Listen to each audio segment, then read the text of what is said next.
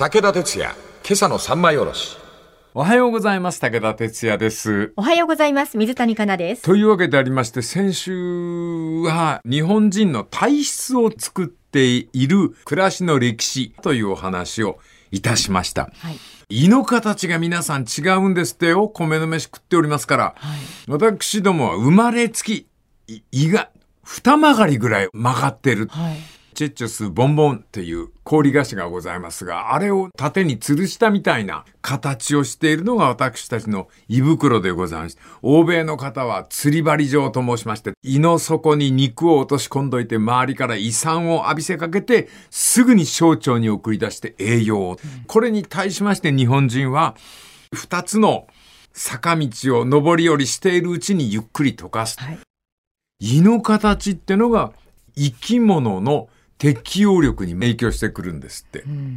一番いい例がライオンとパンダ。はい。もう胃の形が全く違うんですって。肉食と草食ってことですね。装飾もあんた、あの硬い硬いささくっていいんですからね。はい。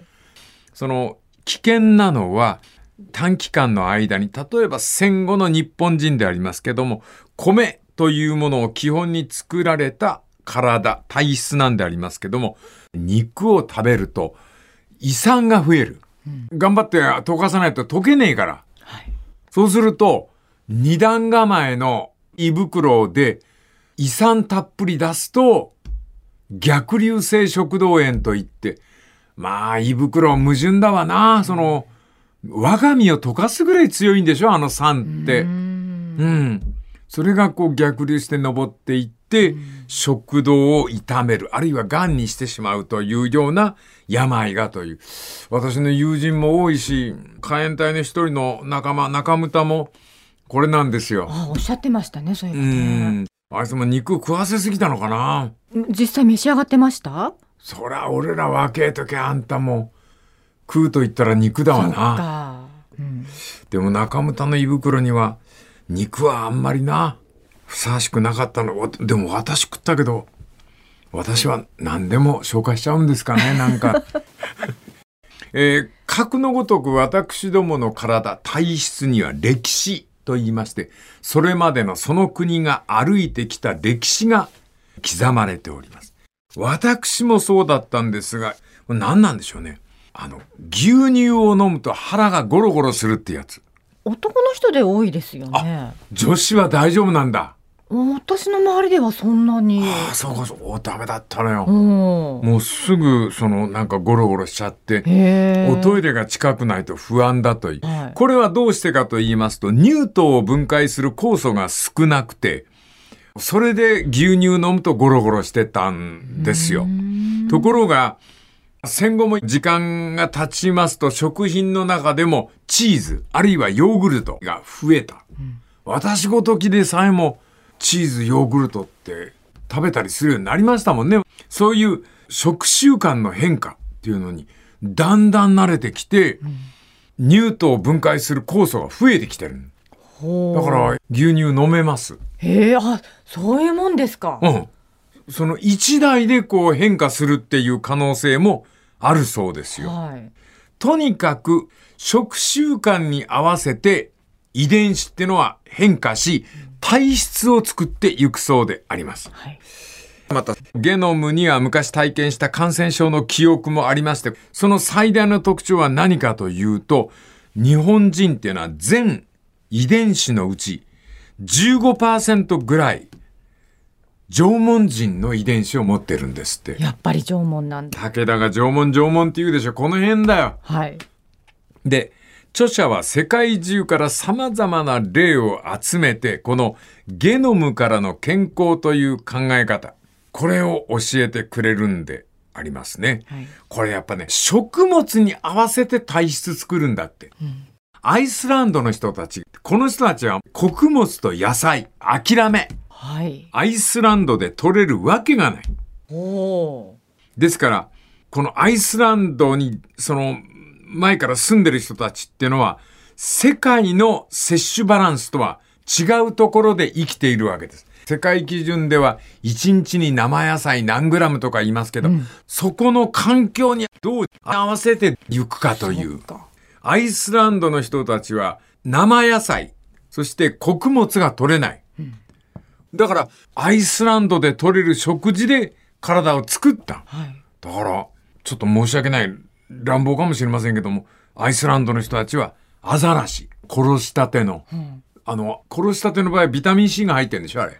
えー、そうなんだ。うん。あ何日かとなくなっちゃうけどえー、殺したての場合、アザラシの血とか肉っていうのからビタミン C が取れるんだ。おーそれから魚。こういうアザラシ、魚からタンパク、脂肪、炭水化物等々を取って、それでアイスランド人ができてた。ところが、カナ、この伝統食をやめて、はい。最近やっぱり便利がいいからな。輸入食によって国際基準の摂取バランスを国を挙げてやったんだ。うんうん。あんた。遺伝病が多発し、重症化し、平均寿命が短くなるという暗黒時代を、を迎えて、やめーそれもちゃんとデータとして残ってるんですか、うんうんうんまあ偉大なる失敗でございます。また明日武田鉄矢、今朝の三枚おろし。おはようございます。武田哲也です。おはようございます。水谷香奈です。昨日お話ししたのはアイスランドの例でありますけども、アイスランドも北の地でございます。アイスというぐらいでありますから、穀物とか野菜が取れないという風土に合わせて人々はアザラシ、魚からタンパク、脂肪、炭水化物等々を取った。ビタミン C なんかも生肉から取ってた。ところが、伝統食をやめまして近年輸入によって国際基準の摂取バランスをやったそうでございます。ところが遺伝病が多発、それも重症化し、平均寿命が短くなるという、お粗末な結果に終わったというね。これは病気と戦う遺伝子のスイッチが次々オフになっていった。はい。これは適用を超えた速度で食生活を変化させると不健康になってしまう。う。体は適応していることが健康であって、遺伝の持つ力を簡単に打ち消すこと。これはいいことじゃないと。やっぱり食生活って古い側面をきちんとどっかでキープしてないと全部新しくしちゃうと大変なことになってしまいますよというわけでありますですね。はい。日本人にもこのことが言えまして、日本人の変化はどこかというと、私なんかも体験しております。1960年代。大幅に生活習慣を日本人は変えたわけでありまして、一番の変化は、玄米、雑穀から摂取していた食物繊維がガターンと減ることになります。はい。この変化は腸内の善玉菌の餌が少なくなるということで、このあたりから血糖コントロールに苦しみまして、はい。ヘモグロビン A1C という、はい。おあんまり良くない。これ良くないんですう。ん。あの、このヘモグロビン A1C の数値が上がっていきますと、いろんな故障が。私もヘモグロビン A1C に関しましては、相当いいとこまで行きましたね。数字的にいいとこっていうのはもちろん悪いところで、あ、はい。若い人の言う、やばいよっていう、うんそのやつなんですけど、今はもう戻ったんですか？えー戻りました。それはやっぱり食生活ですよね。まあでしょうね。厳しい管理のもとお。前何が言いたいの？そのれている言い方。それが良かったんですよ。カナは奥様の味方ですみたいな名して。私はね、すごかったよ。ヘモグロビン A1C、最悪の時に11ぐらいあったもんな。え普通はどのくらいなんですか？えー6.2ぐらい。あれ40代の頭ぐらいから痛風が出始めて、そこあーから体調崩すんですよね。うんで、糖尿病も、にもなりまして。作品で言えば、白夜行の頃。ええそうなんですか、作品とその時の体調を照らし合わせると面白いですね。俺、俺は、あの刑事役はうん。すごかっあれはたですよ。糖尿病が作った役柄だったんだよ。笑っちゃいけないですけど、うん。本当に必要に君若い二人を追っていく気持ち悪かったろ気持ち悪い役でした。あれがあのヘモグロビン A1C11 っていう。別のやつで刑事やった時もね、あの、名古屋行って撮影やって、東京帰ってきて風呂場の鏡見ると自分の人相が変わってんのよ。すっごく優秀な名古屋のスタッフで、本当に殺人があったんじゃないかっていうようなとこばっかりがロケ現場なのよ。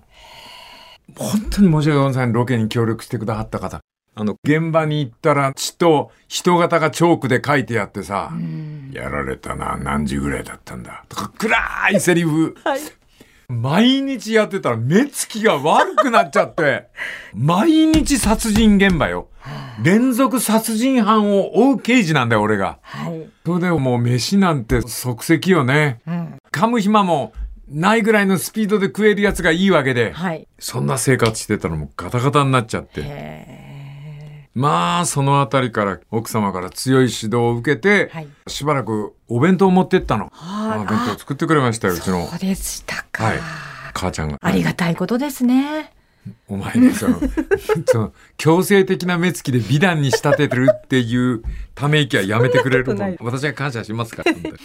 で、この、ヘモグロビン A1C 等々の悪いサインが灯り始める数値として、それを急激に救うのは何か食物繊維なんですよっていう。ええそうなんだ。なんでそんなに食物繊維が大事なのかね。食物の繊維でしょ？乱暴に言うと。レンコンで言うとこの、あの、細く粘りつく糸みたいなやつのことを食物繊維って言うんでしょ？でも昔から食物繊維は取りなさいってもうずーっと言われ続けてきたので。かな、なんでか分かってないの？わからないで取ろうとしてます。よーし。まあ、明日、お通じが良くなるってこと？ごめんなさい。え？ちょっと振り切る君を。とにかく明日の続き言いましょう振り切ら。れた。この続きまた明日の同じ手の上で。武田鉄矢、今朝の三枚おろし。おはようございます。武田哲也です。おはようございます。水谷香奈です。50代の半ばから終わりぐらい、60代の頭にかけてひどく体調の悪い時期がありまして、昨日も言いましたが、血糖コントロールに失敗いたしまして、ヘモグロビン A1C11。90から110ぐらいの数値でいい空腹時血糖。これがあんた300ちょっととかね。ああ、結構大きかったですね、その数字。ね、視聴率が18.4%とかねあもう頭の中で数字がぐるぐる回るんですよ、もうね病院行って電話連絡でどのくらい行った ?18.4! やったーかなんか ヘモグロビン A1C12! 喜んでいいのか悲しんでいいのかわからないぐらい数字に縛られていた。はい。あ、昨日の続きやんないといけない。お願いします。食物繊維です。なんで食物繊維が大事なのか。奥さんからも散々言われるんですけど、なんでかってのは本当分かってなかった。なんとかな、驚くながらよ。君の腸内に住んでいる善玉菌。はい。その善玉菌の餌が食物繊維なのよ。おー、そういうことなんだ。うん。で、動物性のタンパク質、お肉等々があんまり良くないというのは、善玉菌の餌ではなくて、悪玉菌の餌になっちゃうっていうことなんだよ。悪玉菌？悪玉菌だ。あ年を取んないと肉を食べないとダメねっていう人いるでしょ？あはい。最近多いです。多いよな。うんあの、若大将そうだもんな。朝からステーキ食べる人だから。若大将みたいになりたくて肉食おうっていうのが皆さん個人差でダメなのよ。うん。若大将は、それで腸内のバランスが取れてる人なの。はい。善玉菌が多いから、ああ、そうか。肉食っても悪玉菌が増えないのよ。うん。そういう体質の人なんだよな。うっかり真似しちゃいけないんですそうね。なんだ。はい。何々を取れば健康になれるとか。うんそれは人体にはありえないんだって。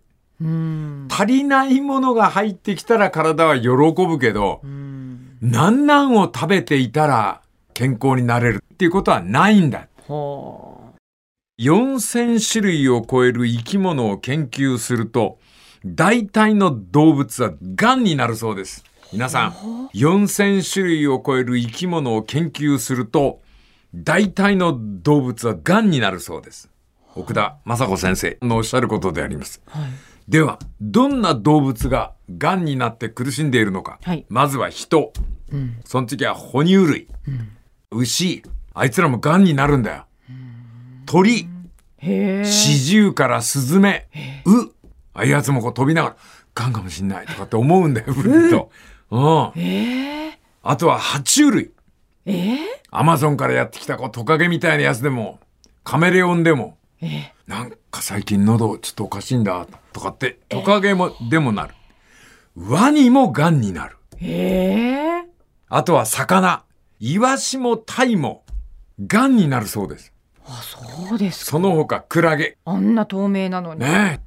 あとは貝、え？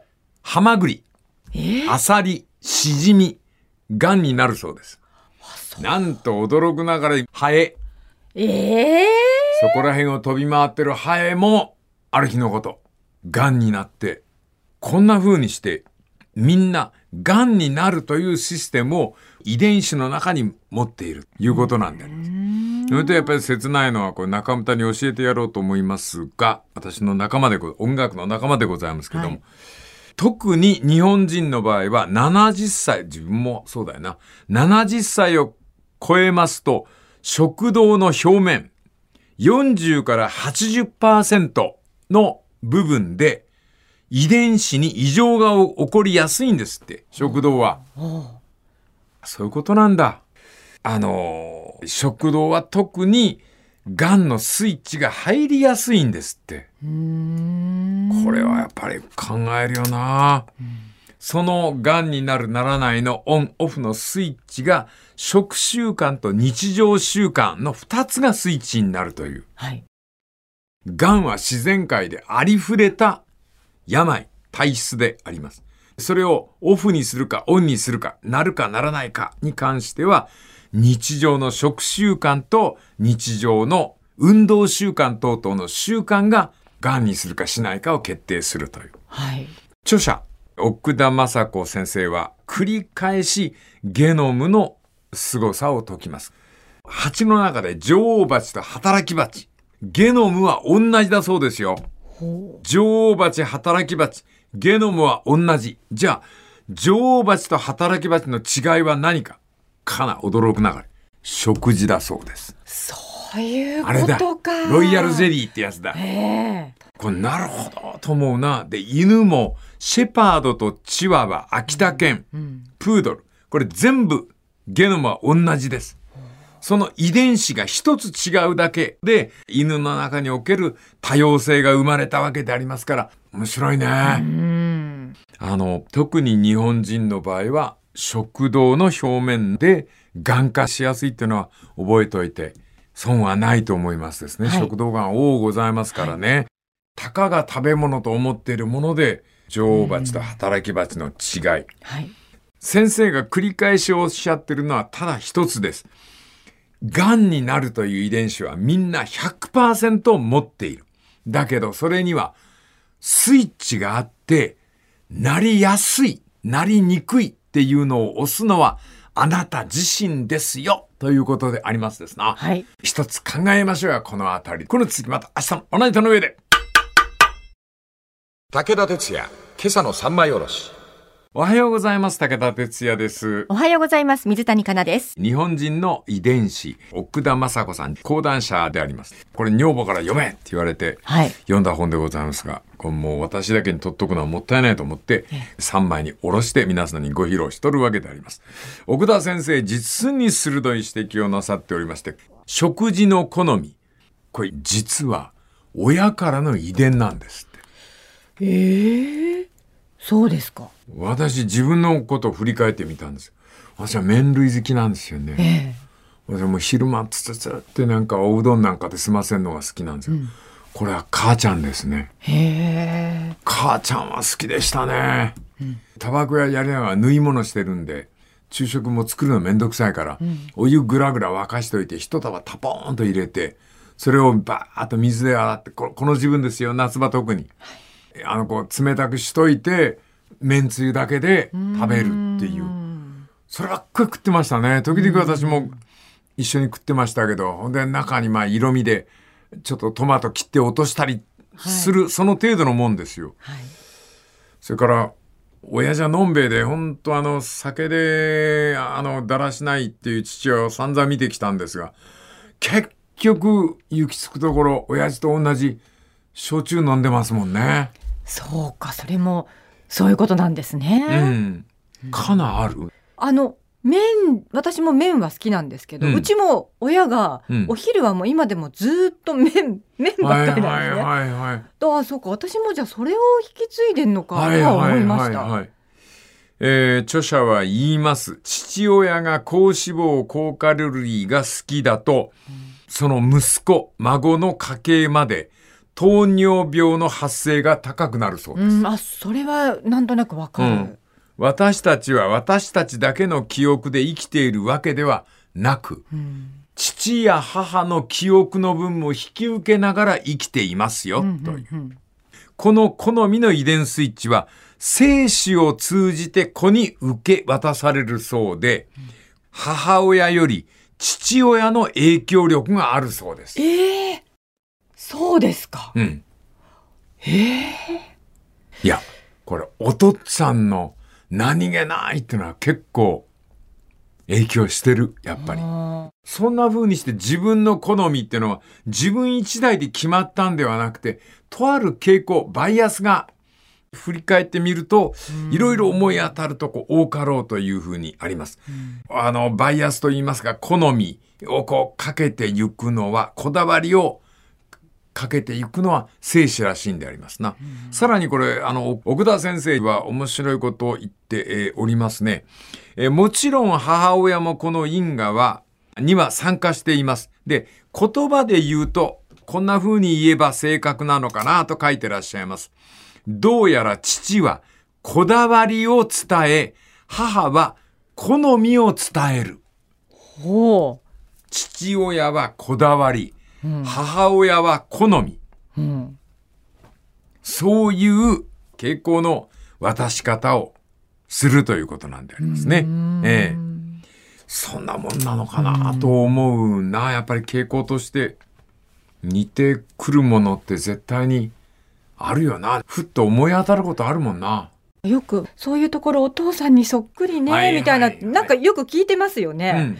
ちょっと今具体的に何だったかなって忘れましたけどあの、しょうもないとこなのよ。親に似るって。しょうもないとこ俺、あの、足の爪を切ろうと思って、背中丸めて、足の爪切ろうとするじゃん。はいその背中の丸め方が父親にそっくりなんだよな。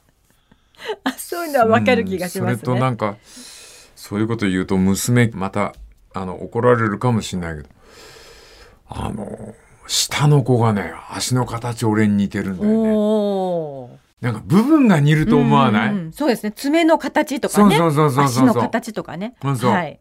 なんか娘の指先じっと見てると、自分の指先見てるような気がする時ある。ー。はい。そういうのはあるのかなと思ったりなんかすると面白いもんでありますな。そしていよいよこの本の終章でございますが、この著者が玄米を勧めます。玄米か玄米もいろんな食べ方ありますからね。とにかく玄米一般。それをちょっとイメージしといてください。はいこれちょっと難しいんですけど、エピジェネティックス変異、えエピジェネティックス変異ということが人体の中で起こることでありまして、これはあの遺伝子をオフにするオンにするというスイッチの押し方に影響力を持つことをエピジェネティックス変異というそうであります。はい玄米はガンマオリザノールという成分。これはあの、動物性の脂肪にこう依存するということに関して制御する性格を玄米は持っているそうでありまして。玄米には他にもまた様々ございます。そのあたりはまた明日ということにしましょうかね。この続きまた明日のおネタの上で。武田鉄矢、今朝の三枚おろし。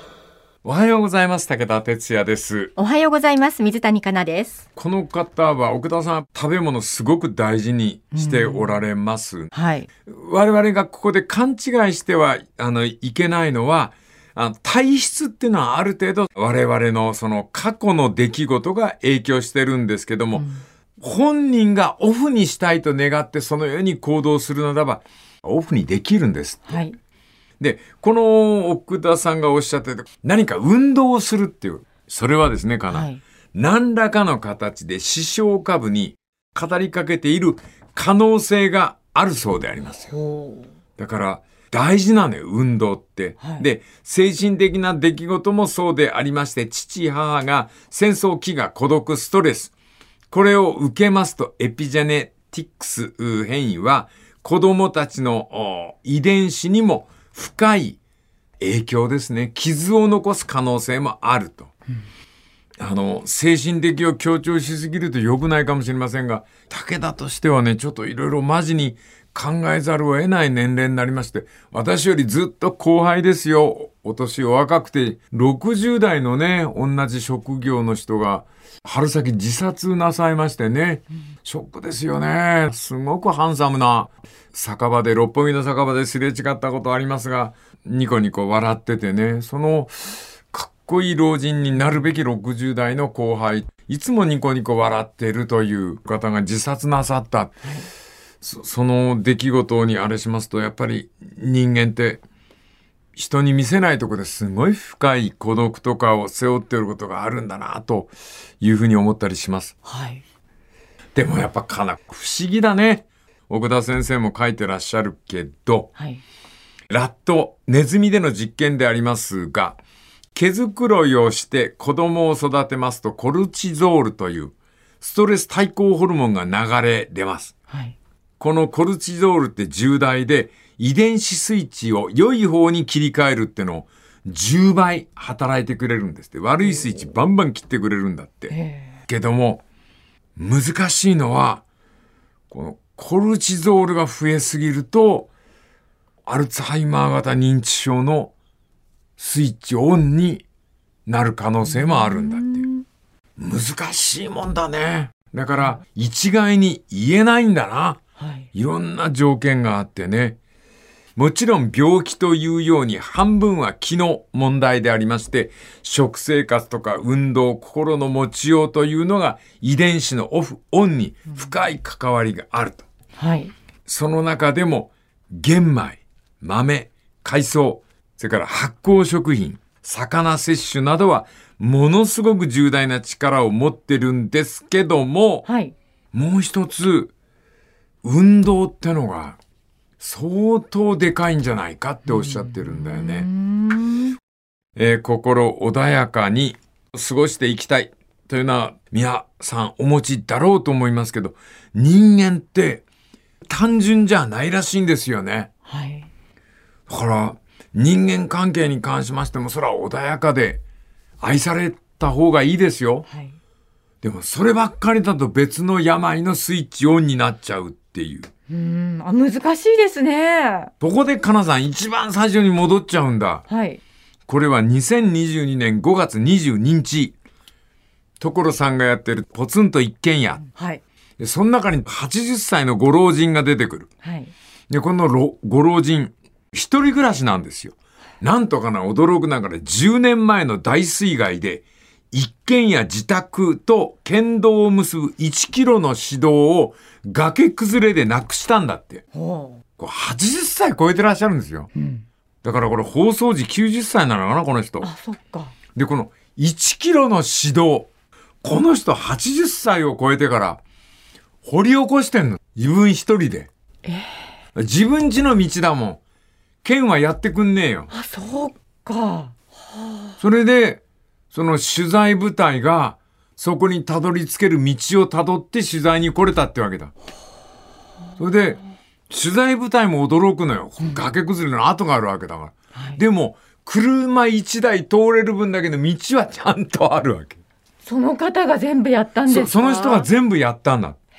で、それを取材で行ったスタッフがつくづく同情するわけですよ。ご高齢でもあるのに、いやー、ポツンと一軒で暮らすって大変なんですねって言うと、このご老人が、いや、それがあったから私生きておるのかもしれんって言うんですよ。確かにポツンと一軒家で暮らすって大変なストレスですよ。だけど皆さん、人間の体の不思議さ、それで病気になることが避けられて、オンになるべくスイッチをオフに切り替えた。ということは、時に絶望を糧にして希望を生むという、実に複雑な、そして一番最後なんであればさ、この奥田先生はですね、後書きで、武道というものは、健康と結びついているのかもしれませんというお、来たと思って次のページ見たら終わりって書いてあったんですけど。というわけでございまして、来週はまた別のネタでご機嫌伺おうと思います。